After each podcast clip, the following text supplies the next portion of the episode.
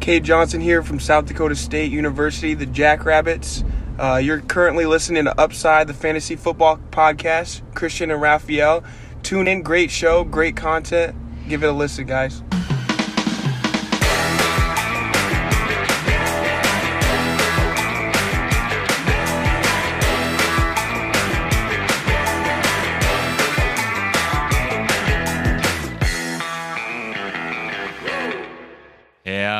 Herzlich willkommen, meine lieben Footballfreunde, bei Upside, dem Fantasy Football Podcast. Mein Name ist Christian und an meiner Seite ist heute leider nicht der Raphael. Ich habe mir aber, ich denke, würdigen Ersatz gesucht. Raphael lässt sich entschuldigen. Viele Grüße an alle. Und äh, mein heutiger Gast, äh, ihr kennt ihn noch von letztem Jahr, ist ein ja, hoch angesehener äh, NFL-Scout, möchte ich meinen. Ähm, ich habe heute zu Gast äh, den Lorenz Leinweber. Ähm, jetzt mussten wir gerade helfen bei Twitter Scouting Lens, glaube ich. Ähm, herzlich willkommen. Genau, mit Z. Ja. ja, danke. Herzlichen Dank äh, für die äh, für das nette Intro. Ganz so, ganz so hoch angesehen bin ich jetzt, glaube ich, noch nicht, aber äh, kann, kann ja noch kommen. Ähm, nee, freut mich auf jeden Fall. Ich freue mich total dabei zu sein. Und ähm, ja, äh, wie letztes Jahr hoffentlich noch ein paar, paar Prospects, ein paar Sleeper, ein paar Teamfits ähm, den, den Leuten nahezulegen. Genau, wir haben im Vorfeld beschlossen, da ihr wahrscheinlich die Namen von allen, ja, sag ich mal, allen äh, hochgerankten Prospects schon, schon hoch und runter gehört habt und alle Scouting Reports schon kennt, so ein bisschen auf, ja, die zweite Reihe und die dritte und auch Sleeper äh, einzugehen. Also wir werden auch ganz tief, Lorenz hat mich da schon vorgewarnt. Und ähm, am Anfang werde ich so ein bisschen äh, dich noch ja, befragen, was so gute Landing-Spots wären. Also Landing-Spots für, für die Top-Prospects wären dann schon noch interessant, denke ich, weil das hatten wir bisher tatsächlich noch nicht behandelt. Der Raphael hat da eine eigene Folge mit ähm, Cover 2 gemacht. Die könnt ihr euch gerne anhören. Und ja, ich hab, äh, bin am Rookie Guide übrigens am Arbeiten, äh, nochmal für die Community. Also nächste Woche, wahrscheinlich Dienstag. Ich glaube, ich habe den äh, Counter auf Dienstag 18 Uhr gestellt. Da, wenn alles glatt läuft, geht da der Rookie Guide online. Äh, guckt vorbei auf arcadefantasy.de, also Arcade wie mein Single-Format, ähm, arcadefantasy.de. Da wird es dann den Rookie Guide äh, geben. Ähm, mit Cluster-Analysen habe ich heute noch gemacht, mit äh, Rushing Yards Over Expected und so weiter und so fort. Äh, viele Stats. Und was Stats betrifft, war ich auch bei Julian Barsch. Da könnt ihr auch mal reinhören. Ähm, äh, Saturday Kickoff. Da haben wir auch ein bisschen über die Prospects gesprochen. Ich dann vor allem aus dieser Analytics-Sicht. Ähm, Julian ein bisschen, was Tape angeht. Und äh, genau so wird es auch wahrscheinlich heute laufen. Also ich gucke natürlich auch die Spieler. Aber äh, ich gucke da ein bisschen mehr auf die Zahlen tatsächlich und Lorenz wird mich dann tapeseitig unterstützen. Ja, ähm, die Frage, die ich immer gerne stelle, Lorenz, wie siehst du diese Draft-Class im Vergleich zu den anderen? Also der letztjährigen und vielleicht auch der, der nächstjährigen? Ähm, ja, erstmal generell über alle. Ja, so aus Fantasy-Sicht, ähm, darum geht's ja heute, ist es echt eher eine, eine schwächere Klasse, würde ich mal sagen. Ähm, bei den Quarterbacks ist überhaupt keiner, äh, den ich, den ich jetzt irgendwie so super interessant. Also letztes Jahr hatte ich drei, ähm, die ich wirklich sehr, sehr interessant fand, auch für Fantasy. Ähm, Gründe, dann auch noch zwei weitere, die ja auch mit Zach Wilson und Mac Jones auch, ähm, ja, zumindest Rookie-Starter waren, jetzt keine Bäume ausgerissen haben, aber gerade zwei Quarterback Formaten irgendwie äh, was genützt haben. Es gibt das ein oder andere Upside-Pick ähm, für mich in, in, in diesem äh, in diesem Draft. Vielleicht ein Malik Willis, vielleicht ein Sam Howell auf der Quarterback-Position.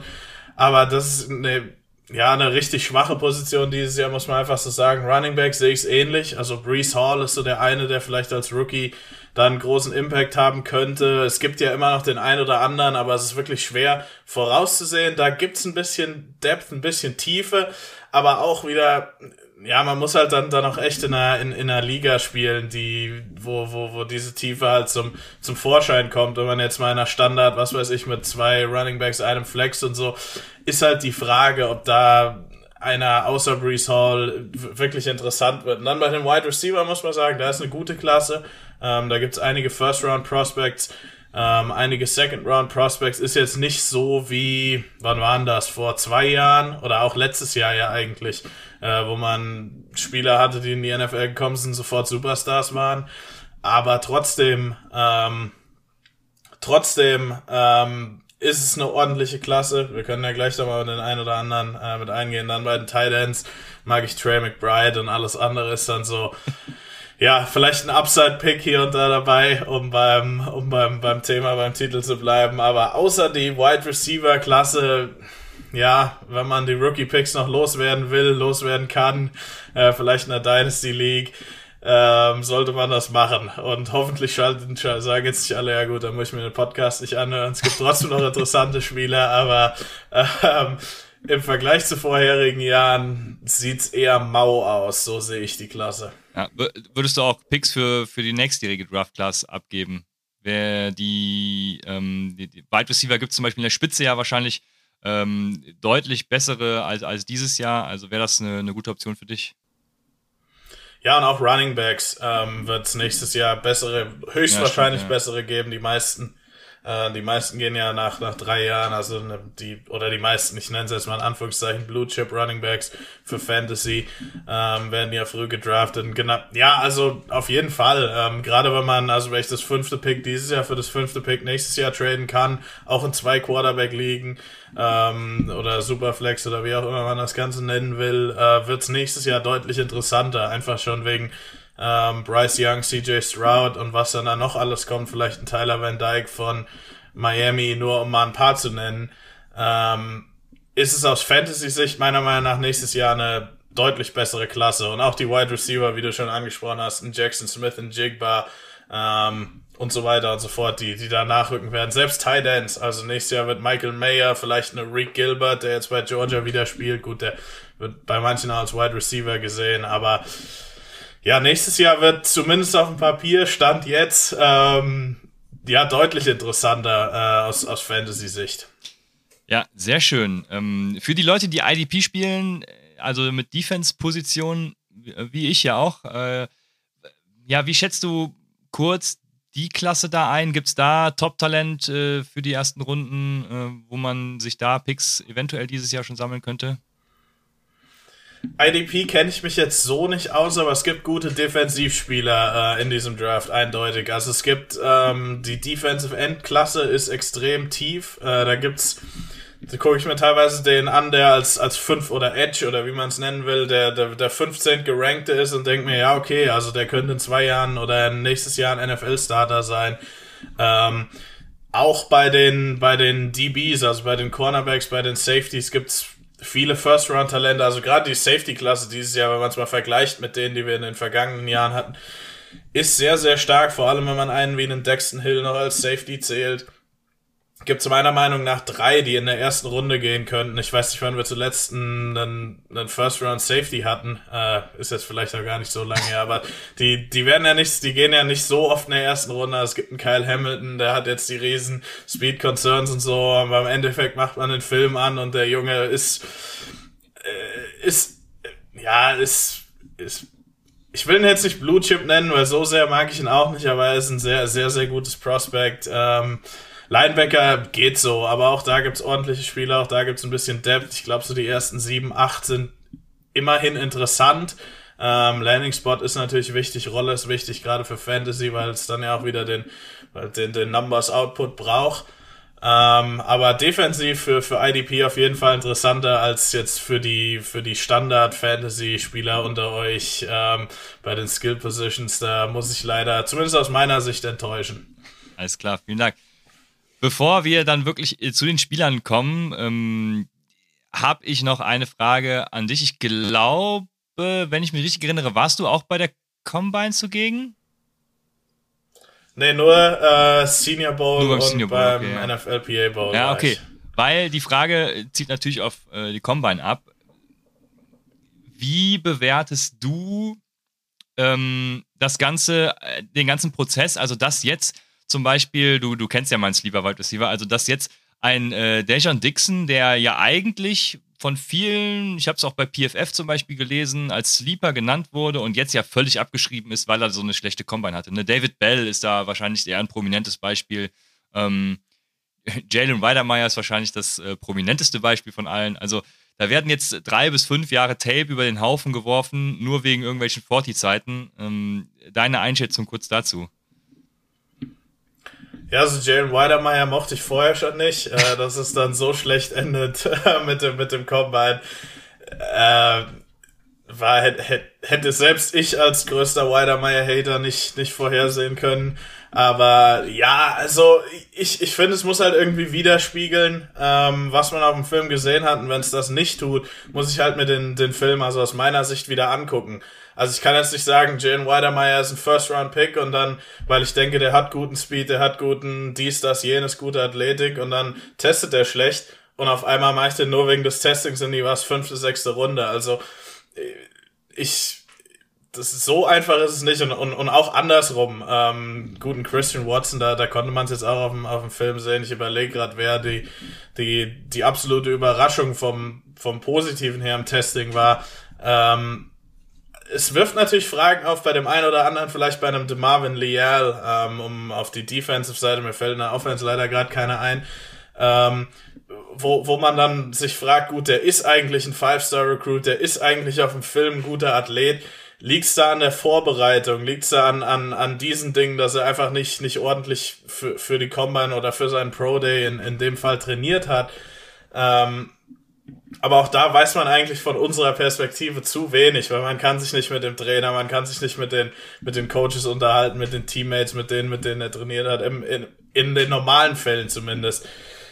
Und also kurz gesagt finde ich, wird da sehr viel overreacted, aber im Endeffekt muss man es auch ähm, ordentlich gewichten, weil also wenn, wenn jetzt, wenn man jetzt denkt, einer, er läuft so eine 4-3-5er Range und er läuft eine 4-4-1, also das macht jetzt keinen großen Unterschied, aber nochmal Thema Weidermeier, wenn ich davon ausgehe, der läuft eine 4-6-5 und läuft das Ganze dann in 5 Sekunden, ähm, dann muss man sich schon Gedanken machen, sich den Film nochmal angucken oder irgendwie dann den eigenen Fehler einberäumen. Oder wenn man es dann auf dem Film halt wirklich überhaupt nicht sieht, äh, also man kann es ja nicht komplett ignorieren, aber irgendwie, ja, man, also ich, ich, ich finde es immer komisch, wie dann die Spieler nur wegen der Combine ri risen und dann, oh, der ist der absolute Workout Warrior. Aber wenn es halt auf dem Film nicht passt oder vielleicht auch bei, bei den Analytics nicht passt, je nachdem welches, was man halt verwendet, um die Spieler zu bewerten, dann ist es schwierig, die jetzt irgendwie, also aus meiner Sicht nur wegen einem Testing in kurzen, engen Hosen und einem, einem Tanktop, ähm, ja, jetzt da in, in, in die absolute Höhe zu ziehen. Ich habe gerade nochmal geguckt, äh, bei Wide Receivers ist es zum Beispiel Alec Pierce, der relativ gut getestet wurde und wahrscheinlich äh, da so eine Überraschung äh, nach oben ist. Vielleicht gehen wir da später noch drauf ein. Du, du wer, wirst, auch, hm? auch den mochte ich eigentlich schon vorher, also ja, okay. mich gar nicht so überrascht. Ja, okay. Das, um, siehst wir haben hier äh, Qualität wirklich am Start, deswegen super. Du wirst mir natürlich später sagen, äh, wie du dir Dejon Dixon nochmal angeguckt hast und was du äh, dann zu ihm sagst, wie du ihn adjusted hast. Aber bevor wir das machen, habe ich gesagt, wir sprechen äh, erstmal über Landing-Spots und dann ähm, gehen wir immer auf so ja, spätere Spieler der Klasse ein. Und ähm, wir fangen an, ja, wahrscheinlich mit den Quarterbacks. Und äh, das würde ich tatsächlich kurz halten, weil du hast schon gesagt, Quarterback ist dieses Jahr ziemlich mau. Ähm, ich finde Matt Corell ja ziemlich, also das ist so mein, äh, wie soll ich sagen, mein ähm, ähm, Favorite. Ich kann mit Malik Willis zum Beispiel überhaupt nichts anfangen. Lustigerweise hat mich äh, diese Woche in meiner Analyse ähm, der, äh, also ich habe ähm, Comparisons für Player und habe das auch nach athletischem Profil mit äh, Größe, Gewicht, ähm, Speedscore und so weiter und so fort. Und Matt Corell war mehr Lamar Jackson als Malik Willis, wofür ich letzte Woche äh, nämlich Hate bekommen habe.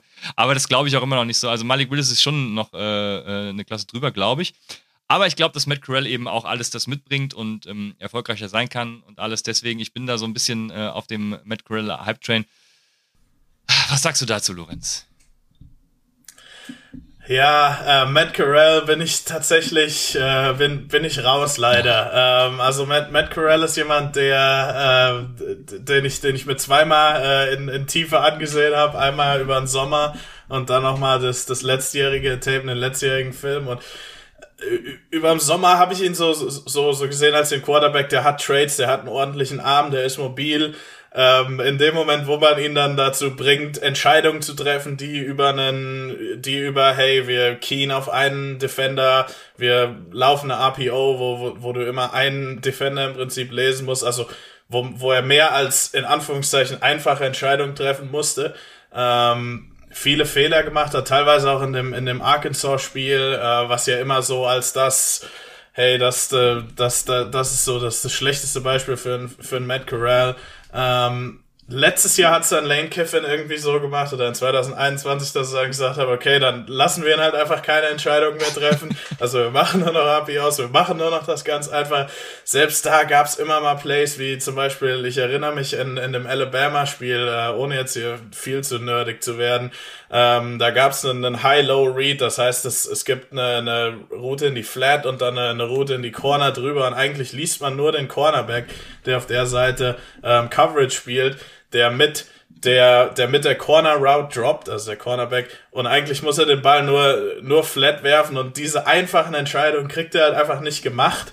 Ähm, trotzdem hat er natürlich Trades, wie du schon sagst. Ich habe nur immer bei dieser Art von Quarterback äh, sicher könnte es Klick machen und vielleicht gibt es auch das ein oder andere Beispiel, wo die es dann in Anführungszeichen verstanden haben. Ähm, ich bin bei Matt Corral, ähm, habe ich zu viele, zu viele Sorgen darüber und also ich habe ich hab ihn mit einer Viertrundenbewertung. Ähm, ich würde ihn da nehmen, ähm, irgendwie ein paar Jahre hinter einen Veteran Quarterback setzen und hoffen, dass ich aus den Trades was machen kann. Ähm, ich komm, man kommt dann auf so Sachen wie Leadership, irgendwie die Teammates, Lane Kiffin, alle mögen den total und so weiter und so fort, aber ja, in, in Sachen Film, in Sachen Decision Making habe ich große, große Sorgen äh, bei Matt Corral. Okay, das äh, lässt mich natürlich desillusioniert, desillusioniert zurück. Ja, dann äh, machen wir weiter mit den beiden, die du eben schon genannt hast, die größte Upside haben, Malik Willis und ähm, äh, Sam Howell. Glaubst du, die sind Landing Spot abhängig? Ich glaube nicht. Ähm, so wie du es gesagt hast, äh, die Upside ist da und egal wo sie hinkommen, sie können die Upside äh, ähm, ja, zeigen, weil sie wahrscheinlich auch in der ersten Runde gedraftet werden und spielen, würde ich mal behaupten. Und ähm, wen gibt es darüber hinaus noch, wo du sagst, der Landing-Spot ist entscheidend und interessant? Also ich finde Landing-Spot bei Malik Willis, ähm, fangen wir mit dem an, schon wichtig, weil ich will eigentlich nicht, dass er als Rookie spielt. Äh, ich hätte ihn gerne okay. in einer ja, ich hätte ihn gern in, in, einer, in einer Organisation wie, wie die Pittsburgh Steelers zum Beispiel, die ja dafür bekannt sind, dass die ähm, eine sehr stabile Organisation sind. Die feuern eigentlich niemanden. Mike Tomlin war da der Head Coach seit, was weiß ich, 15 Jahren, fast schon 20 jetzt. Ähm, ähm, Kevin Colbert war der GM für was weiß ich für viele Jahre. Man hat dann ab und zu mal den OC gewechselt. Aber das ist, glaube ich, eine, nur mal als Beispiel, eine Organisation, der ich vertrauen würde, dass sie sagen, okay, egal was passiert, egal wie schlecht Mitch Trubisky ist, wir werfen nicht den, ähm, nicht den Malik Willis ins kalte Wasser, weil er einfach, also wenn man das mal vergleicht mit einem Trey Lance, letztes Jahr waren Trey Lance noch Meilen vor, äh, Meilen NF, NFL, also der, ja, das ist immer dieses blöde Wort NFL-ready, aber selbst ein Trey Lance, der eigentlich noch ein Jahr bei North Dakota State gespielt hat, hat von einem schematischen Verständnis und so aus dem College schon viel mehr gezeigt als Malik Willis. Ich mag Malik Willis trotzdem, also ich glaube, er, er, er hat ein Verständnis, äh, also er, er hat ein Spielverständnis, neben den ganzen Trades natürlich, die wahrscheinlich schon aufgerollt wurden, ähm, Speed, Armstrength und so weiter und so fort. Es muss halt nur konstanter werden und sein, sein Prozess muss irgendwie schneller werden. Und das, denke ich mal, wird ihm, da, da wird es ihm helfen, wenn er, wenn er als, als Rookie entweder in einer ganz, ganz einfachen Offense, aber am liebsten halt bei den Steelers in so einer Art, in, in so einem Art von Team, und ich weiß, die Steelers haben jetzt nicht die tollste Offense, aber in, in, in so einer Art von äh, Organisation ähm, reifen kann und nicht zu, was weiß ich, den Panthers geht, wo Sam, ha äh, nee, wie heißt der, äh, Sam House, Sam Darnold im Woche drei vier Interceptions wirft und dann muss irgendwie Malik Willis da raus, obwohl er noch gar nicht bereit ist. Ähm, also das, äh, das, das finde ich wäre ein wichtiger Landing-Spot. Jetzt nur mal als Beispiel. Also mir fällt jetzt sonst keine, keine ähm, Organisation ein, die so, die, oder kein Team ein, die, die, die, was, was so stabil ist wie die Steelers, das auch dieses Jahr ein Quarterback braucht. Wahrscheinlich habe ich jetzt eins vergessen. Aber Sam Howell, den würde ich gerne in Ähm, und da wird es noch ein paar Prospects geben, die ich gerne mit bei Atlanta sehen würde. Ähm, aber den, den würde ich gerne bei den Falcons sehen, einfach weil diese Arthur Smith rhythmische Offense, die ja auch mit einem Ryan Tannehill so gut geklappt hat, ähm, finde ich, da kann Sam Howell seinen ordentlichen Arm und vor allem wie, wie, wie passgenau er ist, kann er in, in so einer Offense sehr, sehr gut ausspielen. Und das ist ja auch einer der Probleme hat als Standard Dropback Passer irgendwie ähm, vernünftig die, die Defense zu lesen und, und, und daraufhin Entscheidungen zu fällen. Aber wenn man ihn in diese Shanahan-esque Offense packt, wo man eben viel Play-Action sich rumdreht, dann diese Over-Routes oder auch mal tiefe Routes, die er sehr, sehr gut wirft, ähm, an, äh, oder sehr, sehr gut anspielt, äh, wenn man ihn so einem Art von Scheme benutzt, ähm, ja, dann kann ich, wäre ich, wäre ich, wäre ich durchaus, ähm, ähm, wie sagt man denn, wäre ich, wär ich durchaus in, intrigued äh, mit einem Sam Howell. Ähm, ja, du, du fändest ihn dann geil. Äh, dann. Genau, auf, auf, auf Deutsch gesagt. ja, fällt gerade auch nichts ein. Aber gibt es ähm, sonst noch Spieler, wo du sagst, der Landing-Spot ist entscheidend, damit er in Jahr 1 für Fantasy schon was reißen kann? Also so, mein, mein einer Kandidat, den ich noch total interessant finde, ist ein Carson Strong von Nevada, äh, weil der nur, was das Pocket Passing ausmacht, meiner Meinung nach der Beste der Klasse ist, hat allerdings Knieprobleme. Das heißt, ich könnte mir vorstellen, dass 25, 28 Teams sagen, den draften wir überhaupt nicht.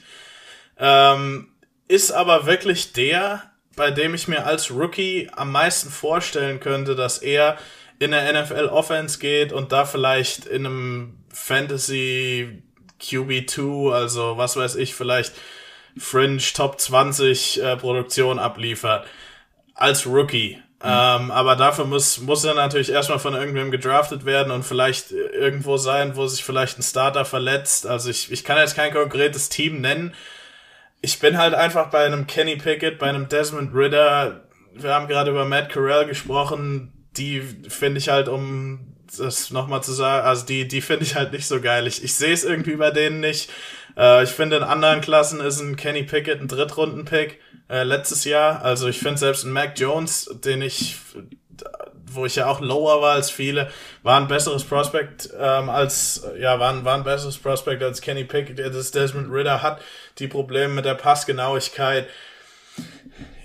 Ja, also es ist, ist schwierig mit den Quarterbacks, aber vielleicht ein Carson Strong, wie gesagt, wenn sich ein Starter verletzt, vielleicht bei einem Team wie Indy, ey, die, die draften den als, als Backup, ein Matt Ryan verletzt sich und auf einmal spielt ein Carson Strong, der eine ähnliche Mobilität hat wie momentan Matt Ryan. Ähm, vielleicht ordentlichen Football für, für so eine Art Team, aber da, da gehört schon viel dazu. Also ihr hört, es ist ein ähm, man, man braucht viel Fantasie äh, in dieser Quarterback-Klasse, um sich da irgendwem irgendeinen schmackhaft zu machen. Ja, ja, besonders bei Carsten Strong. Also äh, Adrian Franke zum Beispiel hat den ja, wenn ich mich richtig erinnere, sogar auf zwei auch. Also findet den auch ziemlich stark. Ähm, Gerade in so Fantasy-Formaten wie meines PPR oder auch äh, Upside Bowl-Settings sind ja ähnlich. Also wo wirklich auch äh, reine Passer genauso gut bewertet werden wie mobile Quarterbacks. Da, äh, ja, da wird es sehr interessant tatsächlich. Jetzt hast du im Vorfeld gesagt, du hast einen Quarterback, der äh, so eine Art Sleeper sein kann. Äh, ich lass dich erstmal, ich mach, wer ist es? Ja, er könnte. Also ich habe ich, ich hab mir das Ganze in meinen Notizen habe ich zu, zu Sleeper, zu jeder Position. Bei mir steht der Caleb Ellaby vielleicht. Äh, das ist der Western Michigan Quarterback. Der wird am dritten Tag gedraftet werden. Der wird nicht Dak Prescott sein. Ähm, trotzdem jemand, wo ich mir den Film anschaue den, und sage, den hätte ich gerne irgendwie so als Developmental Quarterback, der vielleicht mit einer, ich will jetzt keine, keine Prozentchance da dran packen, aber mit, wie, nochmal mit, mit ganz, ganz viel Fantasie in der NFL was, was werden könnte. Wie gesagt, es ist eine schwache Klasse. Äh, ich halte mich hier irgendwie so an den, ähm, ja, also die, die nochmal, der, der wird keine Bäume ausreißen. Caleb Ellaby ist aber trotzdem vielleicht ein Name, den man zumindest kennen sollte. Hoffentlich einer, der auf einem NFL-Roster bleiben kann und vielleicht eher in zwei, drei Jahren möglicherweise interessant sein könnte. Ja, danke. Ich, der ist nämlich noch gar nicht in, in meinem Rookie Guide. Da ist der, Ich glaube, ich habe sogar nur, nur sechs, sieben Stück. Und der letzte, der drin ist, der es geschafft hat, war äh, Bailey Zepp. Zeppi, ich weiß gar nicht, wie man ausspricht. Ähm, der hat es noch geschafft. Aber den werde ich noch mit aufnehmen hier. Äh, Caleb Allaby, habe ich mir notiert. Und ich denke, dann können wir zu den Running Backs übergehen, äh, die ja es auch nicht besser machen, wie wir äh, ja jetzt schon wissen. Also du hast schon gesagt, da sind wir auch einer Meinung. Ne? Brees Hall ist der Running Back, den es da in Fantasy auch äh, zu ownen gilt, weil er auch so dieses äh, Three-Down-Back-Skillset mitbringt. Glaubst du übrigens, Kenneth Walker kann dieses Three-Down-Skillset auch mitbringen? Also ähm, es sagen ja viele, er ist nur dieser Rusher. Ähm, manche sagen jetzt, ja, er kann aber auch fangen. Ähm, wie ist da deine Meinung dazu? Ja, dass er ein bisschen fangen kann ähm, und in irgendwelchen Practice-Films das auch mal gemacht hat, ähm, als kleiner Dick Richtung Daniel Jeremiah, ähm, kann ich mir auch gut vorstellen. Also ich meine, die Jungs spielen den ganzen Tag Football, die machen nicht viel anderes. Ähm, erstmal, er ist ein richtig guter Runner. Ich denke mal, er ist auch einer, von dem man vielleicht 12, 15 Touches als Rookie erwarten kann. Also nochmal, je nachdem, wie tief, also pro Spiel jetzt nicht die ganze Saison. Ähm, je nachdem, wie, wie tief so eine Liga ist, könnte der vielleicht auch interessant sein in einer Non-PPR-League als Flex oder was weiß ich. Ähm, aber als Rookie sehe ich es nicht. Also als das, das, das ist zu viel, was er da machen müsste, was er halt einfach im College nicht gezeigt hat. Zu viel, was er, Anführungszeichen, dazulernen muss, ähm, um halt auch am dritten Down als, als Receiver, ähm, gerade in Sachen Fantasy, einen, einen Impact zu haben oder zumindest einen, einen redenswerten Impact, dass der hier und da vielleicht mal einen Dump-Off und einen Checkdown fängt, will ich jetzt gar nicht bestreiten, aber das ist jetzt keiner, von dem man davon ausgehen kann, dass der zu zwölf Carries, um es jetzt mal konservativ anzupassen, noch vier Receptions pro Spiel dazu legt. Das sehe ich einfach nicht. Äh, vielleicht mit Development in zukünftigen Jahren sicherlich auch einer, der in Dynasty-Formaten wahrscheinlich in der ersten Runde gezogen wird. Aber jetzt als Rookie, nee, nee, sehe ich es nicht. Siehst du über, also Draftkapital ist für Runningbacks ja unheimlich wichtig. Siehst du überhaupt einen in der ersten Runde? Ich habe heute nämlich noch gelesen, die äh, Buffalo Bills sollen nicht abgeneigt sein, einen Running Back in Runde 1 zu nehmen. So, äh, nicht abgeneigt ist jetzt auch wieder zu gut formuliert. Also sie sollen es nicht ausschließen, so. Ja, wer, wer schließt schon was im Draft aus? Nein, aber ja, ich denke mal, es ist ja auch eine Klasse, wo, also ich, ich finde, man hat so seine Top 15, 16, 17 Spieler, wo man sagt, okay, das sind auf jeden Fall First-Round-Picks und dann gibt es eine Gruppe von 40, fast 50 Spielern, die so in, in der Zweitrunden, mhm. Drittrunden-Grade Region sind, die aber alle in diese erste Runde reinrutschen könnten. Ein Breeze Hall könnte da dabei sein, wenn's, wenn's ein, wenn, wenn ein Team sagt, hey, den, den sehen wir sehr, sehr hoch an und wir glauben, ein Running Back, wir sind schon ein Contender, wir sind die Buffalo Bills und wir glauben, ein Running Back ähm, bringt uns jetzt dazu, die Chiefs zu schlagen und irgendwie in den, in den Super Bowl einzuziehen, das Ganze zu gewinnen. Ich, ist ja nicht die Frage, persönlich würde ich es jetzt nicht machen. Ähm, also es, da, da, da muss schon ein besonderes Running Back Prospect dabei sein, um das über, über, überhaupt darüber nachzudenken. Ich finde auch, es gibt 32 bessere Spieler als ein Brees Hall. Ich würde es jetzt nicht ausschließen, wie gesagt, also ich fände es jetzt nicht komplett crazy, aber im Prinzip ist ja ein Running Back in der ersten Runde ein Luxus-Pick und da gibt's Teams, die kann man von der Hand ablesen, die sich das leisten können. Er ist aber auch jemand, der finde ich nicht so scheme-specific ist. Also ich finde, er kann in sämtlichen Schemes Erfolg haben. Ob das jetzt ein White Zone Scheme ist, ob das jetzt ein Gap Scheme ist. Ähm, also erste Runde würde ich tendenziell sagen nein, aber er ist trotzdem, wie du schon sagst, der Running Back, den man in Sachen Fantasy haben will von den Rookies. Ja. ja jetzt ist natürlich die Frage, wer ist äh, danach noch interessant? Also ich bin ja besonders hoch äh, bei Rashad White, weil tatsächlich, ich bin natürlich auch ähm, ASU-Sympathisant, aber äh, nicht nur deshalb, sondern auch, weil sein Profil, also sein Stat nicht statistisches Profil, seine Stats geben es einfach her. Ähm, er ist, was Rushing Yards Over Expected angeht, super äh, in, in allen äh, PFF-Metriken auch und, und dies und jenem. Also ja, was soll ich sagen? Also, Rashad White macht mir Spaß. Ähm, von daher, ja, deine Einschätzung äh, zu Rashad White und dann natürlich auch ähm, die Frage, ja, wen siehst du als als jemanden, der eventuell überraschen könnte, den du höher hast als so der Konsens, würde ich mal sagen. Ja, also erstmal Richard White, genau, ich mag ihn auch. Also Film und Analytics tatsächlich sind sich wieder einig. Ähm, äh, also, aber auch er ist keiner, den, wo ich, wo ich jetzt sage, hey, das, das ist ein sicherer First-Year-Starter, irgendwie ähm, Christian McCaffrey-Typ natürlich nicht. Ähm, trotzdem als Runner, finde ich, wie du schon sagst, also er, er, er bricht Tackles, er macht, ähm, er, er, lässt, er lässt Verteidiger aussteigen, er ähm, maximiert so, so das, was seine, was, was seine O-Line hergibt äh, bei Arizona State. Und er hat natürlich auch die Größe und die Masse, um als Workhorse, wenn das sein müsste, äh, eingesetzt zu werden. Aber er hat jetzt auch keine, keine Dinge irgendwie, die, die, die ihn besonders machen. Und es gibt ja so viele gute Running Backs, ähm, dass, dass man eigentlich schon irgendwo ein Trade oder eine Eigenschaft haben muss, sei das Speed, sei das Power, Inside Running, je nachdem, ähm, die einen halt besonders macht, um wirklich in der NFL dann die, die, die vielen Targets zu bekommen. Oder nicht Targets, sondern Touches zu bekommen. Ähm, ist trotzdem einer in der richtigen Situation. Wenn es vielleicht hier und da eine Verletzung gibt, glaube ich, hat er auf jeden Fall das Zeug dazu, ein ordentlicher vielleicht zeitweise Starter zu sein und ansonsten Langzeiten Backup, Committee, Running Back, wie auch immer man das Ganze nennen mag. Ähm, also ich mag Richard White auch, aber trotzdem muss man auch wieder realistisch bleiben. Ähm, und wenn es wenn's, wenn's dann besser wird, dann bin ich positiv überrascht, also dann freue ich mich drüber. Aber ja, aus meiner Sicht erstmal abwarten. Okay. Und dann, genau, ähm, die ich gehe geh ich auf deinen zweiten Punkt direkt ein, ein paar Namen, äh, die, die, die man vielleicht noch kennen sollte. Also ich habe vier. Ähm, ich fange mal mit Tyrion Davis Price von LSU an.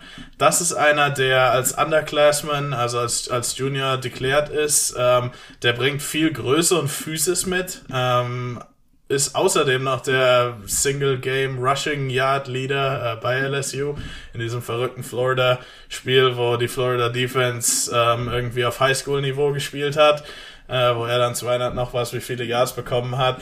Äh, er ist auch als Receiver kaum eingesetzt worden, aber ich finde als purer Rusher, gerade in so einem Gap-Scheme, äh, ist er sehr, sehr stark, weil er auch recht gute Athletik bei dieser Größe mitbringt. Der kann Tackles brechen und auch der ist einer, der in der richtigen Rolle, äh, meiner Meinung nach, also er wird ja momentan als fünf, sechs Runden Pick gehandelt, vielleicht von manchen als Viertrunden Pick es wird mich nicht überraschen, wenn da ein Team sagt, hey, vielleicht dritte, vierte Runde. Ähm, kann natürlich genauso gut in der sechsten gehen. Aber ich, ich, ich mag den Tyrion Davis Price. Dann der andere ist Devontae Price. Das ist so der, der gerade upright ähm, Zone Scheme. Ähm, Shanahan Running Back nenne ich es jetzt mal. Ähm, der ist von der FIU, äh, hat furchtbare Statistiken, also wahrscheinlich für ähm, für, für die Analytics-Community da draußen äh, nichts.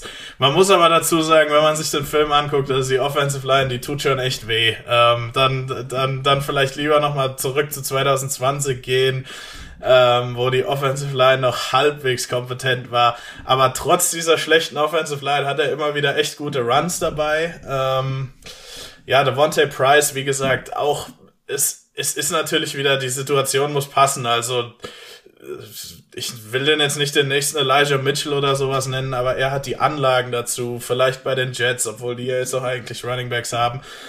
Aber bei so einer Art Offense auch ein, zumindest über eine Zeit lang ein Feature-Back zu sein. Dann habe ich noch Keontae Ingram ähm, von USC, der war früher bei Texas, ich mochte ihn da schon sehr, wurde dann da von Bijan Robinson verdrängt, der übrigens auch ein nächstes Jahr in der Draft-Class ist. Ähm, Keontae Ingram hat auch, bringt viel Größe mit, der hat wirklich weiche und gute Hände. Ähm, und der ist auch einer, der eigentlich als, als purer Runner ähm, sehr guten Film hat, war irgendwie immer so, also wurde immer weniger oder hat immer weniger Touches bekommen, als es eigentlich sein, sein, sein Skillset hergibt.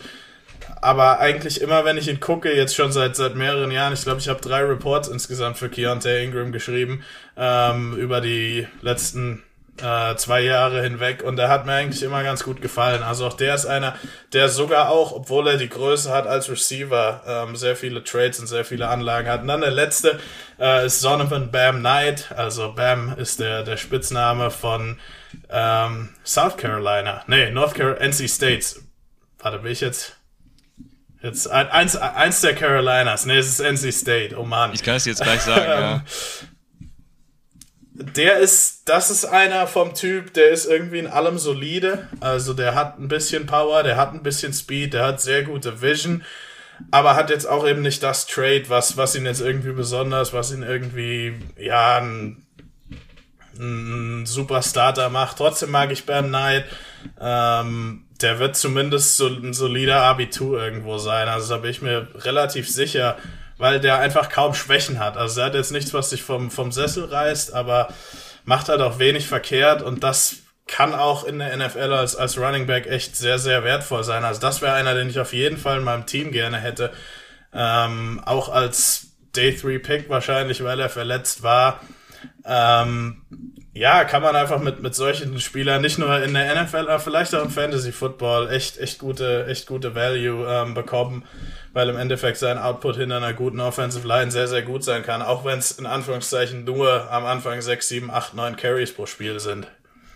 Ja, also tatsächlich war Sonovan Bam Knight, ich habe beim Programmieren übrigens erst ge gelernt, dass er Bam mit Spitznamen heißt und ihn direkt mal 10 Spots hochgerankt, weil also äh, besser geht ja tatsächlich nicht, ne?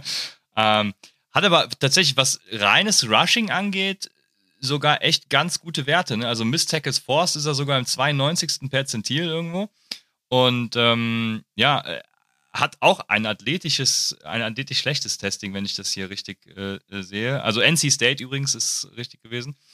Ähm, ja, äh, äh spannend auf jeden Fall. Finde ich den auch. Ähm, ja, was hast du nochmal gesagt? Wo ist er projected, würde er gehen? Weil ich habe ihn gerade irgendwo äh, ganz weit unten, also äh, von, von wegen äh, äh Ende Tag 3 bis, bis undrafted. Ich, ich weiß es gar nicht.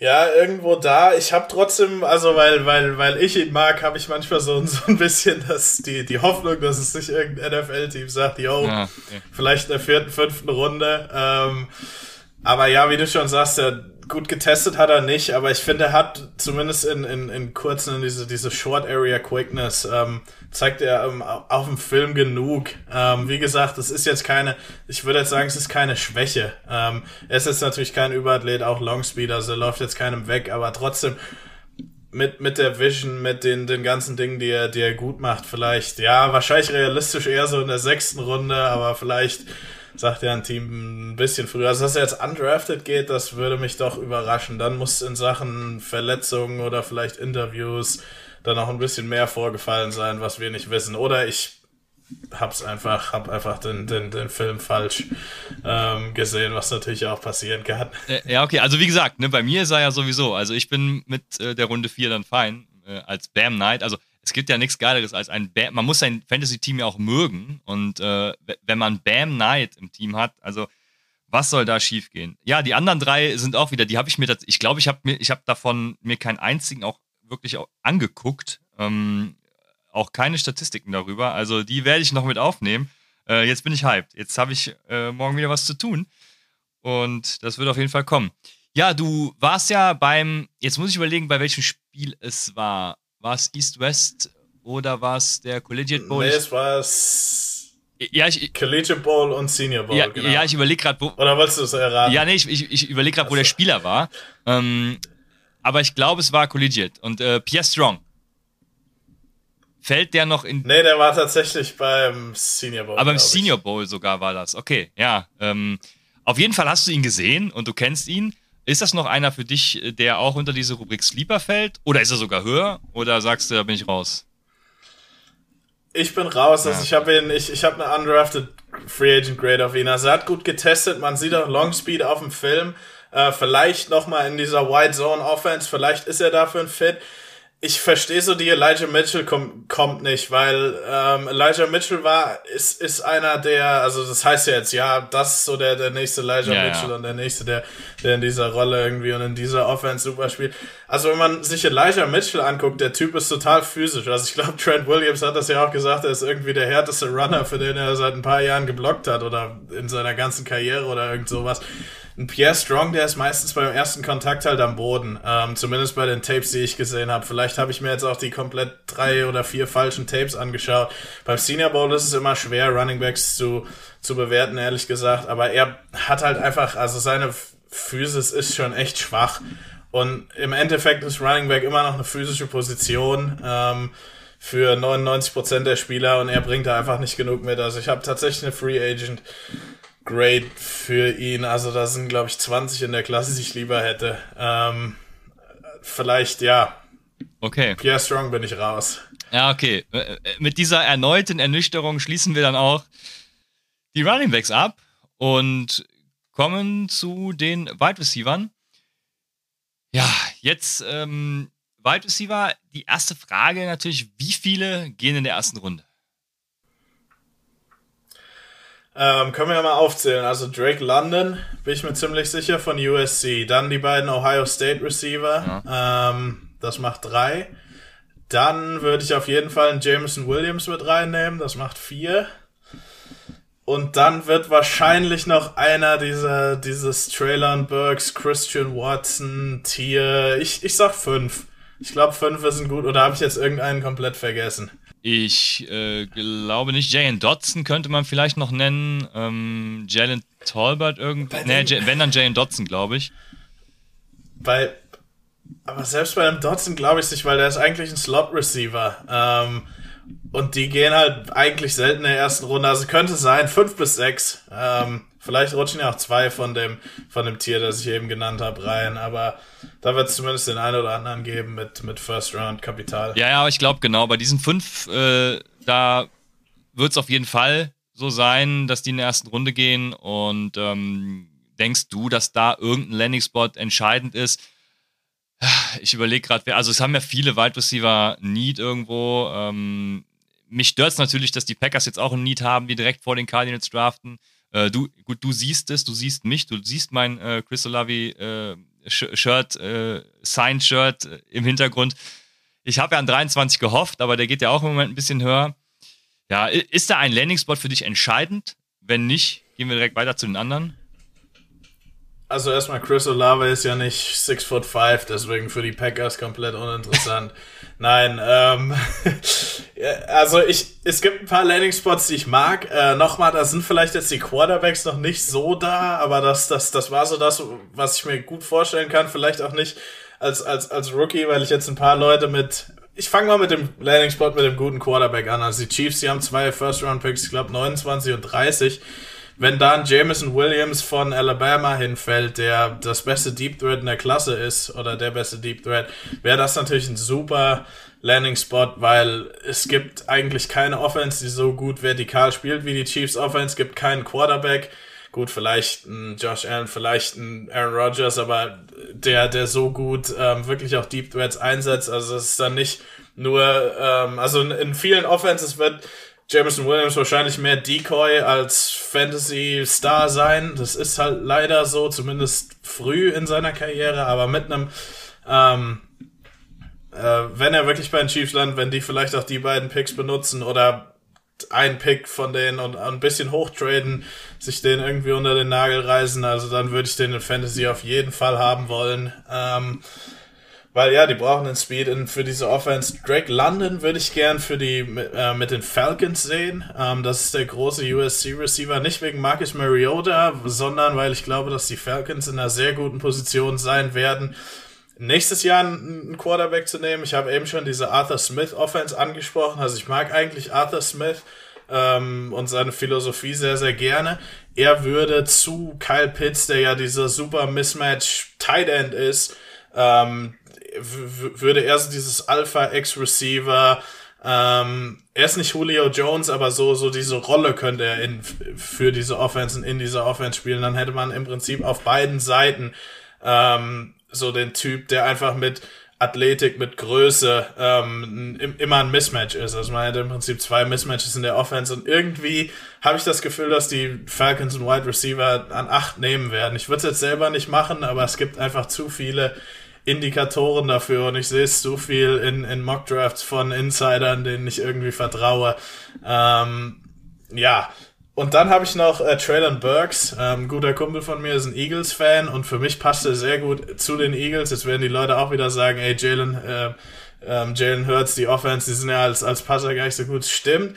Aber ich fände, er wäre halt, wenn die Eagles wirklich wieder einen Wide Receiver früh nehmen, wäre er als dieser Ex-Receiver, der auch sehr viel mit Ball in, in seiner Hand, in, in seinen Händen, also Run after Catch und so, ja, total stark ist. Ein richtig gutes Compliment zu Devonta Smith. Ähm, um, und natürlich ein Traylon Burks, also wenn die 49ers wirklich Debo Samuel traden ja. und mit dem First-Round-Pick die, die Lücke wieder füllen wollen würden, hat er wahrscheinlich so die Skills, die den Kyle Shanahan in dieser Offense als unter den Wide Receivers, unter den Rookies am meisten ansprechen. Ja, ich äh, hatte heute noch äh, eine kleine Diskussion mit, mit Adrian, weil er ja meinte, Divo Samuel wäre ein Fit für die Packers. Deswegen kamen wir dann auch irgendwie auf Traylon Burks, der ja auch dann im Endeffekt ein Fit für die Packers wäre. Äh, sie, siehst du das genauso? Ich war da so ein bisschen raus. Ich konnte das mit, gar nicht mit Stats unterlegen, aber irgendwie finde ich, es, es passt gar nicht so zu dieser Offense und Rogers, auch wenn ich natürlich das Argument irgendwie Lafleur, Shanahan Offense und so verstehe, aber weiß nicht, ich hab, bin da irgendwie raus. Also ich glaube, äh, ja, äh, jetzt, jetzt wo du es sagst, äh, werden die Packers auf jeden Fall denken, dass er ein gutes Fit für die Packers ist, äh, wenn ich mir das mal so überlege, weil einerseits, ich glaube, man versucht schon, oder Lafleur und der Coaching-Staff versucht schon, so ein bisschen diese, ich will das nicht Gadget-Rolle, aber diese, diese Rack, ähm, Run after Catch Leute in diese Offense zu integrieren. Man hat ja auch letztes Jahr einen Amari Rogers gedraftet von, von Clemson, der ja eigentlich, ja, diese Jet Touch und Endaround und so, das sollte er ja eigentlich in dieser Offense machen. Man hat ihn jetzt wahrscheinlich eine Runde oder zwei zu früh genommen, ähm, der dritten Runde. Das war ein bisschen überraschend. Aber man sucht ja schon so diesen Art, die, diese Art von Spieler und dann die Packers Organisation, äh, die, die, das Front Office, die haben immer diese Six Foot Three, Straight Line, ähm, Athleten. Ähm, auch wenn Traylon Burks jetzt vielleicht nicht ganz so krass getestet hat, wie das manche Leute erwartet hatten, also auf dem Footballfeld, ist er immer noch ein richtig guter Athlet mit, mit richtig viel Speed. Also ich weiß, da gibt's auch, ähm, da gibt's ja auch GPS-Zahlen, äh, die neulich mal jemand von Arkansas ge getwittert hat, ähm, die das Ganze belegen. Ja, und, und er, er passt eben genauso in dieses Schema rein, was das Packers Front Office mag, aber er kann halt eben auch die Sachen, die Matt LeFleur mag. Also eigentlich ja. Ich, ich sehe ich seh ihn schon, also ich glaube zumindest, dass sie denken, dass die Packers denken, er wäre ein gutes Fit da. Ich natürlich für einen Aaron Rodgers, der so gut mit einem Route Runner, mit einem Separator wie einem Devontae Adams war, würde ich ihn natürlich am liebsten mit einem Garrett Wilson, mit einem Chris Olave, mit so einem Typ Receiver sehen. Ähm, aber ich glaube halt einfach, dass das Packers Front Office da, da raus ist und da nicht mitmacht.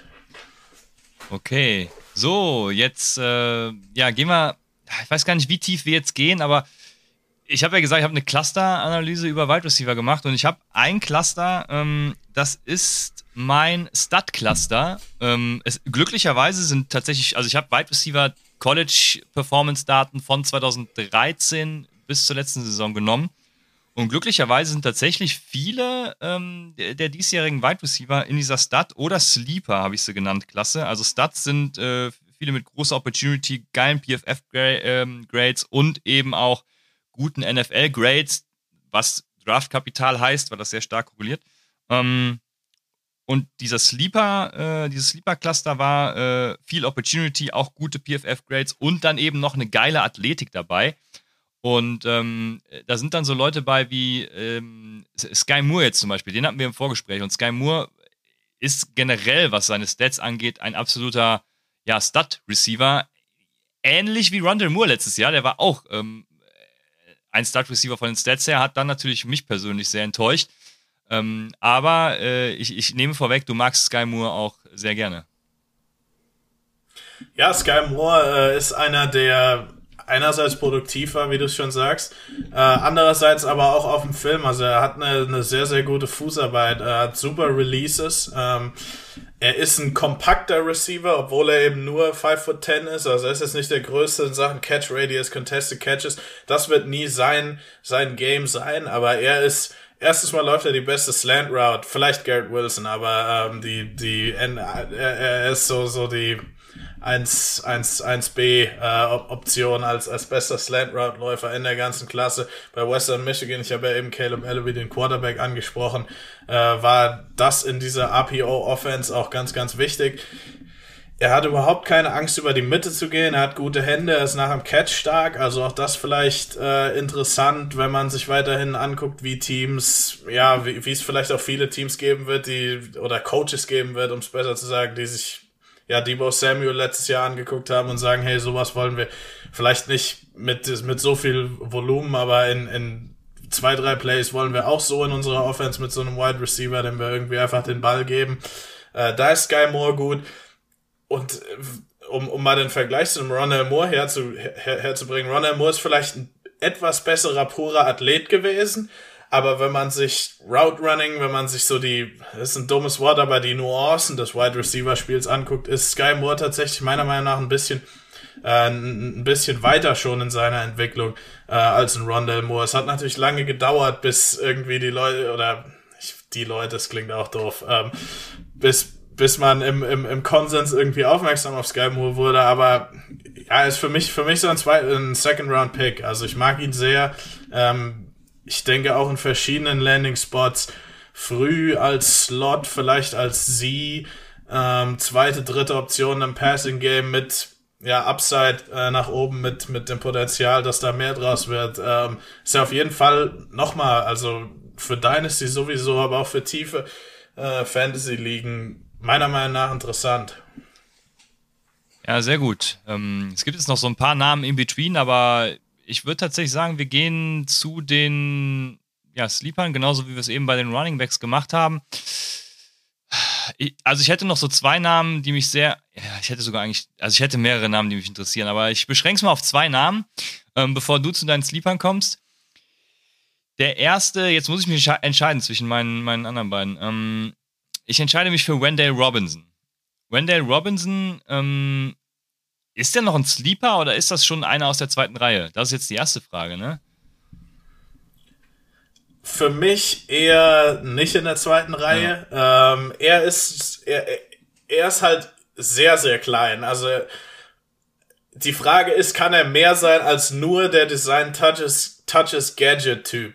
Äh, und was, was heißt Design Touch? Vielleicht zwei oder drei oder vielleicht vier in einem Spiel. Also kann er die Rolle als Volume Slot Receiver zu diesen, ich nenne es jetzt mal drei Gadget Touches, noch vier Receptions ähm, als, als, als purer Slot Receiver dazu zu arbeiten. Ähm, kann er das tun? Dafür braucht er noch Nuance in seinem Spiel. Ähm, er hat die athletischen Veranlagungen. Ich bin so ein bisschen auf der Schwelle, ob er die, die, die Toughness hat, ob er die, das, das Mindset hat, auch als Slot Receiver mal über die Mitte zu gehen. Er ist trotzdem talentiert. Ich denke halt nur, er ist, er, er, er ist so in dem, in, in dem Tier guter College-Spieler, wahrscheinlich nicht ganz so guter Pro. Ähm, vielleicht wird er als, als Returner, als Punt-Returner noch interessant. Ich weiß jetzt nicht, wie das auf, auf ähm, Fantasy Football übergeht. Aber für mich ist er eher einer, ähm, für den ich jetzt nicht unbedingt dickes äh, Draft Capital als, als Fantasy-Spieler hinlegen würde. Vor allem in einer, in einer Redraft League würde ich ihn erstmal, also ja. würde ich ihn, außer man draft jetzt irgendwie 30, 30 Spieler Roster oder irgend sowas Verrücktes, würde ich die Hände davon lassen. Ja. Ja, da, was das angeht, kommen wir direkt zu meinem nächsten. Ihr wisst, ihr wisst alle, wer jetzt kommt. Ne? Also äh, Dejon Dixon natürlich, äh, wir haben eben gesagt, wir kommen noch darauf zu sprechen, ob du ihn dir nochmal angeguckt hast und sein athletisches Profil jetzt irgendwie doch zu dem Combine-Tests matcht oder ob du bei der Einschätzung bleibst, die, glaube ich, im Vorfeld auch gar nicht so schlecht war. Also da bin ich jetzt sehr gespannt. Ja, ähm, genau. Also er war tatsächlich einer, bei dem ich, äh, den ich mir nach dem athletischen Testing nochmal angeguckt habe und ihn dann vielleicht ein bisschen realistischer eingestuft habe ich schieb's jetzt einfach mal da drauf, dass ich wegen der Level of Competition ähm, die, die Athletik ein bisschen besser eingeschätzt habe, als sie tatsächlich war. Sage aber dazu, dass Dejan Dixon einer ist, der auch beim NFLPA Collegiate Bowl, wo, das ist zwar nicht der Senior Bowl, es sind nicht die besten Seniors, aber es sind trotzdem sehr, sehr gute Seniors, zu, zukünftige NFL-Spieler, vielleicht nicht Starter, aber auch da gezeigt hat, dass er ähm, gerade in, in Spielsituationen einer der besten, vielleicht sogar der beste Receiver da, da war, je nachdem, wie man es äh, beobachtet, über Konstanz, über diese ganzen Dinge. Also er ist aber trotzdem limitiert jetzt auf eine Rolle, vielleicht als Big Slot, vielleicht als, ich will es nicht purer Catchpoint, aber ich nenne es jetzt mal in Anführungszeichen so, so ein Possession Receiver, Stick Mover Typ das Problem mit diesem, mit, mit dieser Art Receiver ist, und das hat mich in, in, in der Vergangenheit, habe ich da schon oft Fehler gemacht und hatte dann Spieler viel zu hoch.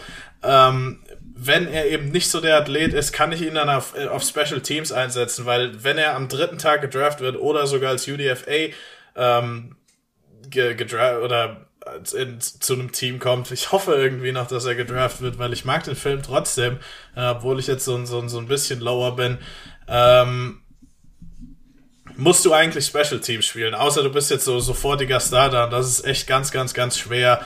Ähm, ja, also ich mag Dejon Dixon immer noch, ob er jetzt für Fantasy-Gründe außer in tiefen, ähm, außer in tiefen Dynasty Leagues interessant ist, wahrscheinlich eher nicht. Aber irgendwie habe ich trotzdem noch ein noch ein Softspot für den, für den guten Dejon Dixon. Okay, wo ist deine neue Runde? Wenn er gedraftet wird, wo? Ich würde ihn in der sechsten nehmen. Also, ja, wir, ich, ich hatte ihn vorher in der vierten. Ähm, ja, das Testing irgendwie, ja, es, ist, es, es, es war schon enttäuschend und wenn man sich dann mit, mit dem im Hinterkopf den, den Film nochmal anguckt, sieht man auch irgendwo die, die Limitationen und er wird halt einfach nicht so, dass die Möglichkeit haben, Defensive Backs äh, vertikal zu, zu, mhm. zu stressen und ja, genau, deswegen etwas, habe ich das Ganze etwas niedriger eingestuft jetzt. Ja, sehr gut, danke sehr. Dann Feuer frei. Lorenz, jetzt kommen wieder die Spieler, die ich wahrscheinlich im Draft Guide noch nicht berücksichtigt habe. Ja, genau. Ich versuche es diesmal mal ein bisschen schneller zu machen. Also Taekwon Thornton, äh, Baylor ist der, glaube ich, hat den besten 40-Yard-Dash von allen Receivern gelaufen. Ist äh, 6 foot 2, ist ein guter Route Runner. Ähm, mit dem 40-Yard-Dash von 4,28 will ich sagen. Ich weiß jetzt nicht mehr ganz genau, was war. Sau schnell. Ähm, das ist das, was man wissen muss. Ähm, auch ein ordentlicher Route Runner. Für mich ist er auch so ein Typ, der, wo vielleicht ein Team sagt, hey, in der dritten Runde äh, als purer Deep Threat. Ähm, Nochmal, wir, wir haben wir es eben angesprochen äh, bei der Jameson Williams, ähm, als wir über den gesprochen haben. Also Taekwon Thornton ist nicht so gut wie ein Jameson Williams, aber diese Speed-Leute werden in vielen Offenses, die halt einfach nicht die Quarterbacks haben, immer, immer eher als Decoy eingesetzt oder als, als Köder irgendwie, um, um alle anderen offen zu kriegen um, um, und um Defenses dazu zu forcieren, da einen, einen Safety drüber zu stellen. Trotzdem in der richtigen Situation denke ich echt, dass ein Taekwon Thornton wahrscheinlich für Fantasy-Gründe so, so ein Boomer-Bust-Typ sein, sein wird. Einfach weil das so ist mit den Deep Threads. Aber wenn, wenn man ihn eben in der richtigen Woche aufstellt, ähm, durchaus auch als Rookie ähm, ein paar explosive Statlines mitbringen kann. Ähm, Zunächst habe ich Mackay Poke ähm, ja, von äh, Mississippi Taekwondo State. Thornton ist übrigens, äh, da muss ich, muss ich reingrätschen, weil der ist ganz lustig. Ich, Julian Barsch macht ja äh, die Notes ähm, in unserem Draft Guide, also ähm, der ist für, die, für den Film zuständig. Und ich habe ihm die Spieler geschickt, die ich da drin habe, und es sind schon, glaube ich, ich muss jetzt zählen, keine Ahnung, 20 Wide Receiver oder mehr. Und unter anderem sind da so Leute wie Tanner Connor und äh, boah, wenn sie, ja, Dejon Dixon haben wir schon angesprochen, ne? Äh, Ty Freifogel sind da drin und ähm, wie auch immer man den ausspricht. Aber ähm, genau, und da habe ich schon einen Rüffel gekriegt, dass ich Taekwon Thornton nicht mit drin habe. Also der ist auf jeden Fall noch auf der Liste. Aber ja, ich habe ich hab gerade schon gemerkt, jetzt, komm, jetzt kommen die, direkt die nächsten, die ich noch mit reinnehmen muss. Ja, also der ist auf jeden Fall der, ähm, ja, der, der muss mit rein. Also der könnte tatsächlich interessant sein.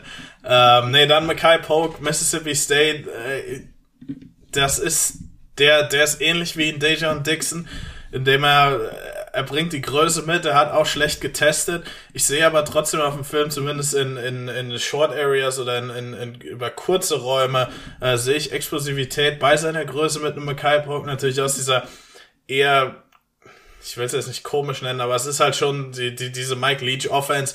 Da passiert halt gerade für Wide Receiver nicht so viel, was, was zum, zum NFL-Spiel äh, übergreift, außer natürlich, dass sie viele Bälle fangen, was toll ist. Äh, Mackay Polk wahrscheinlich der setze ich mich da, jetzt ist das ein schlechter Take. Naja, eigentlich der beste Wide Receiver in, in der Offense letztes Jahr gewesen. Äh, außer ich vergesse jetzt wieder voll einen. Ähm, aber ja, ihn finde ich interessant. Kann natürlich sein, dass er als UDFA geht und nie mehr eine, eine Seelander Schreiten irgendwann der, in, in der USFL gedraftet wird oder irgend sowas. Alles möglich, aber trotzdem einer, wo man den Namen vielleicht wissen könnte. Dann noch Michael Woods von Oklahoma. Ähm, der kommt von äh, Arkansas ist dann nach, zu Oklahoma gegangen, hat, hat super lange Arme, ist ein guter Athlet. Der hat so ein bisschen was von einem ähm, Brandon Ayuk, wie nennt man das denn, auf, auf Wish bestellt. Also irgendwie so, so, so eine Abklatsch-Billig-Version von einem Brandon Ayuk. Also ich mag Michael Woods total mit, mit dem Ball in seinen Händen. Also er hat die, er bringt die Toughness mit, er bringt die Einstellung mit, er ist ein guter Blocker. Also er macht so die, die, die Dinge, die einem helfen, ähm, in, in der Offense auch als Drittrunden oder als Day 3 Pick äh, Targets zu bekommen. Ich denke mal, er wird auch Special Teams spielen. Auch jetzt natürlich äh, wenn man Fantasy spielt, äh, erstmal wahrscheinlich nicht ganz so nicht ganz so wichtig. Und dann Brandon Sanders habe ich noch von Ole Miss. Äh, es gibt ja zwei Ole Miss Receiver. Mhm. Brandon Sanders ist tatsächlich der, den ich äh, interessanter finde. Und er ist auch so einer, der dieses Slot Deep Thread ähm, explosive Plays möglicherweise mitbringt. Äh, auch da ist Landing Spot wichtig, aber da gab es so ein Play zum Beispiel beim NFL PA Bowl Training, wo wir alle in der Sonne mittags saßen und bei den One-on-Ones dieser Braylon Sanders einfach mit so extrem langen Schritten an einem Corner vorbeigegangen ist, wo dann auf einmal alle Scouts so den, den, den Kopf gedreht haben. Ähm, es, es gab, gab, gab so ein paar Momente äh, während der Woche, aber das war einer, ist ja dann danach auch beim Senior Bowl eingeladen worden. Äh, Brian Sanders finde ich auch interessant. Wie gesagt, nochmal Teamfit ist ganz wichtig. Ähm, aber auch der ist einer, der wahrscheinlich Special Teams spielen wird, der wahrscheinlich vielleicht auch nur als vierter Receiver, vielleicht als dritter Receiver früh in seiner Karriere agieren wird, aber trotzdem eben die, ja, die, die Big Plays, ähm, die vielleicht für eine Fantasy-Rolle reichen in, in Zukunft mitbringt. Ja, sehr geil. Also ich äh, staune, also äh, unsere Community, äh, das ist eine hervorragende Folge tatsächlich. Ähm, also Leute, die, die ich tatsächlich auch teilweise gar nicht so auf dem Schirm hatte. Ähm, und ich steigere mich ja gerne in, in äh, diese Deep Sleeper und UDFS rein. Ähm, von daher sehr geil, vielen Dank. Ich freue mich tatsächlich auch, dass ich mal über die ganzen Leute reden darf, weil es sind sonst so, yo, was sind die Top 5 auf der Position? Ich denke mir so, ah komm, lass mich mal einmal über die, über die Sleeper und über die Leute äh, reden. Auch wenn wahrscheinlich nie was draus wird, aber wer weiß, vielleicht hat man äh, dann mal den, jetzt stehe ich wieder da, den, den Daniel Mooney irgendwo mal genommen wegen sowas, den ich tatsächlich in fast jeder in fast jeder Dynasty League ohne, ähm, weil ich den damals im Draft als was fünf Runden Pick, viert Runden Pick so geil fand. Ja, mega. Jetzt ist die Frage, ah, müssen wir noch auf Tight Ends eingehen? Also Tight Ends ja generell, was die Productivity in Fantasy angeht, also man hat es an Kyle Pitts gesehen, ne? Selbst der hat im ersten Jahr jetzt nicht die krassen Zahlen für Fantasy aufgelegt. Deshalb ist es da echt schwer. Die brauchen meistens so zwei, vielleicht sogar drei Jahre. Ähm, klar sieht man im Jahr eins Ansätze, ne? Ähm, äh, Pat Fryermuth zum Beispiel, auch ein geiler Tight End und, und es gibt sicher noch andere Beispiele. Aber sagst du, es ist wert, noch über Tight Ends zu sprechen? Über einen. Also Trey McBride ja. äh, von der Colorado State äh, University ist mein Lieblings-Tight ist auch schon seit dem Sommer, also ist mein Tight End One in der Klasse. Und wenn der äh, bei einem Team wie zum Beispiel bei den Jets landet und in diese George Kittle-Rolle, also ist nicht George Kittle, nur um das vorwegzunehmen, aber er, er ist einer, der ähnliche Stärken hat wie George Kittle. Jetzt, jetzt, jetzt natürlich ist er bei den Dingen nicht so gut wie ein George Kittle, aber er ist ein guter Blocker. Er ist, er hat gute Hände über die Mitte, also er macht teilweise akrobatische Catches, die, ähm, die krass sind. Und dann ähm, ist er auch mit dem Ball, also als, als Run after Catch, was ich finde, ich für Titans immer ein bisschen unterbewertet wird, was eigentlich relativ wichtig mhm. ist, äh, gerade heutzutage ähm, in, in, in vielen Offenses ist er sehr, sehr stark. Also ich mag Trey McBride, wenn der ja nochmal in so einer, ich sag's, ich hab's, sag's jetzt glaube ich schon das dritte oder vierte Mal, in so einer Shanahan Offense landet, äh, kann der auch möglicherweise als Rookie produktiv sein, aber selbst bei einem Kittel hat man ja gesehen, das dauert ein Jahr und Trey McBride ist nicht so gut wie, wie Kittel oder höchstwahrscheinlich nicht. Aber er ist trotzdem der Tight End, wenn man da mit einem ganz späten Pick auf einen gambeln will, ähm, würde ich, würde ich sagen, es ist Trey McBride. Okay, und jetzt, Lorenz, wir sind im Flow. Ich glaube, du hast keine Notizen, deswegen musst du es jetzt uh, on the fly machen. Ich spiele ja auch IDP, ich ohne einige Picks, äh, auch in den späten Runden dieses Jahr tatsächlich. In meiner Analytics Dynasty Liga habe ich nur einen First-Round-Pick und ich glaube dann irgendwie drei, vier, fünf Fourth Rounder. Ähm, und die könnte ich natürlich in äh, Defense investieren, weil du sagtest ja eben, es gibt 15, wenn ich mich recht erinnere, ich weiß auch nicht mehr, welche Position es war, ähm, ähm, Edges waren es, glaube ich, die so tief sind. Und ähm, also wenn du da nochmal so ein paar Sleeper rausknallst, dann, äh, dann können wir die Folge ins Louvre hängen. Alles klar, äh, ich gebe mir Mühe. Also Edge ist zum Beispiel einer, ich, ich weiß jetzt gar nicht mehr, in, inwiefern der noch Sleeper ist, aber ein Boye Maffei von äh, Minnesota ist, wird eigentlich unter den Top 5, Top 7, Top 8 eigentlich kaum gehandelt, aber er ist einer, der ein super Athlet ist, der in meinem Flieger saß und aussieht wie ein, wie ein Defensive Tackler, also jetzt nur von seiner Masse, ähm, der, der, der dann mit, mit, mit einem, ähm, ja, mit, mit, mit einem Jersey an, neben den ganzen anderen Footballspielern wieder ein bisschen normaler aussieht. Aber das, ja, das, das, also er looks the part, das wird, wird ja immer so ein bisschen belächelt, aber es, es, es war, es, es war bei ihm schon durchaus äh, interessant. Ähm, und er ist einer, der beim Senior Bowl gezeigt hat, dass er in dieser Off Offseason an seinen Pass Rush Moves arbeitet und einer, der vielleicht sogar in die erste Runde ähm, sneakt am, am Ende der ersten Runde. Also ich fände es mittlerweile nicht mehr schockierend. Er ist wirklich der Senior Bowl Riser für mich mhm. auf meinem persönlichen Board. Ich hatte ihn so in der zweiten, dritten. Ich habe ihn jetzt in der zweiten Runde. Ähm, noch ein Alex Wright vielleicht von UAB. Ähm, auch ein Edge, ein bisschen größer. Der ist 6'5, 270.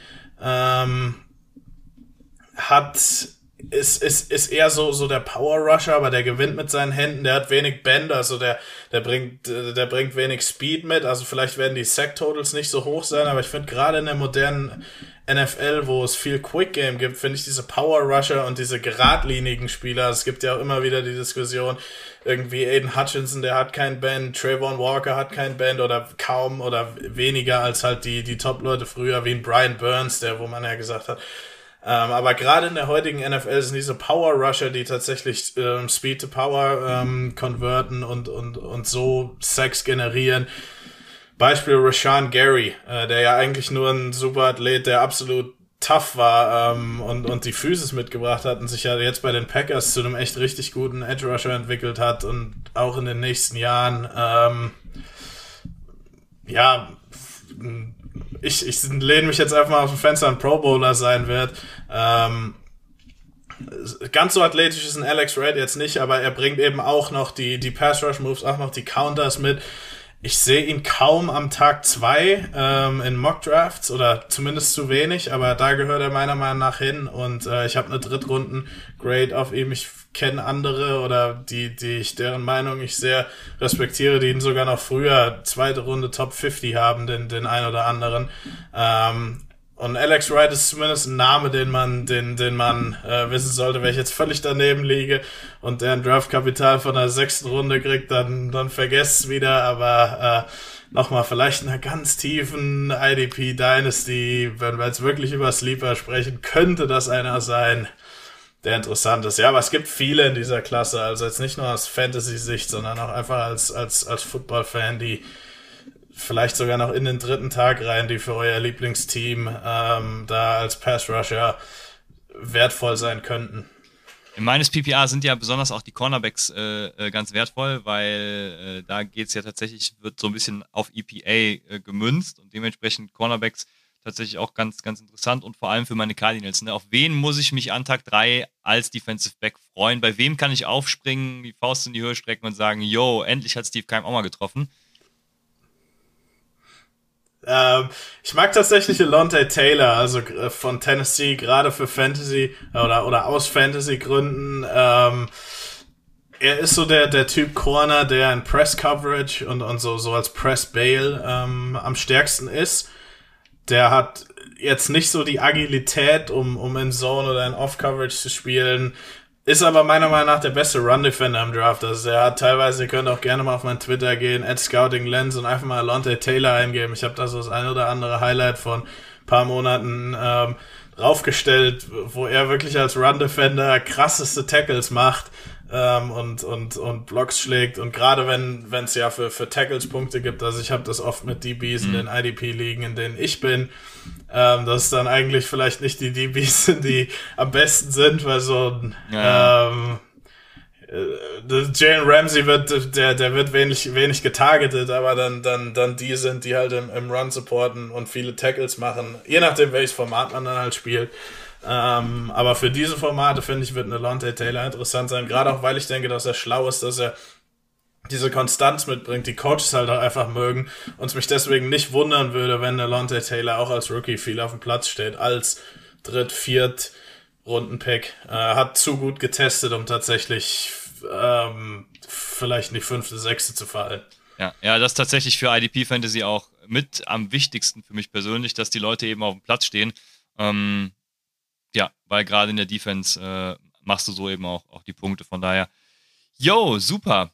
Vielen Dank. Ich glaube, wir haben tatsächlich einen sehr guten Überblick gegeben, sind auf geile Late-Picks äh, eingegangen, mal tatsächlich was anderes und wirklich äh, auch was Mehrwertstiftendes, wie ich finde. Also sehr schön, es hat mich sehr gefreut. Ähm, ja, möchtest du noch mitteilen, wo man dich finden kann ähm, und, und was du so, was du so treibst die nächste Zeit? Ich weiß es nicht. Äh, alles, was du schon immer loswerden wolltest. ja, genau. Also ähm, ich schreibe Scouting Reports für NFL Draft Bible.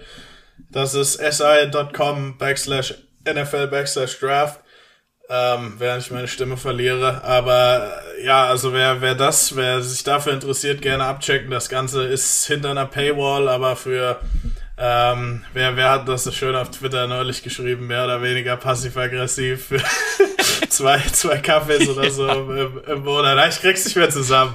Ähm, seid ihr da dabei, könnt ihr euch meine Reports oder viele der Reports sind, sind von mir durchlesen. Ich schreibe jetzt morgen äh, meinen letzten für dieses Jahr und dann äh, fange ich mit 2023 an und dann ja, ähm, ansonsten scout ich beim NFL PA Collegiate Ball momentan ähm, und wer der Twitter-Seite ein Follow geben will, ähm, der helfen will, das, das Game zu promoten oder vielleicht sogar nach LA kommen will. Äh, ich weiß nicht, wie es bei der deutschen ähm, Audience aussieht, aber im Rose Bowl ähm, sich das Ganze vielleicht nächstes Jahr mal anzugucken. Äh, ich kann es nur weiterempfehlen. Also es war eine der coolsten Wochen ähm, oder vielleicht sogar die coolste Woche meines Lebens da. Und ja, hat, hat, hat auf jeden Fall total viel Spaß gemacht. Und ja, vielleicht ist ja jemand zufällig am 20. Januar 2023 in, in LA und will sich das Ganze angucken. Ja, eure Chance, äh, Scouting Lens zu treffen. Also vielen Dank an dich, hat mir sehr viel Spaß gemacht. Und ähm, ja, ich glaube, wir sind alle sehr gut vorbereitet. Wünsche äh, dir viel Spaß äh, beim, bei dem Draft, der Draft. Das ist natürlich die nächste große Frage. Haben wir das letztes Jahr schon geklärt, ob es der oder die Draft ist? Äh. Ich, also ich habe es irgendwie schon immer den Draft, also ja, also es ist der, also den, den Draft, ja genau, also nicht, nicht, oder ist es der Draft?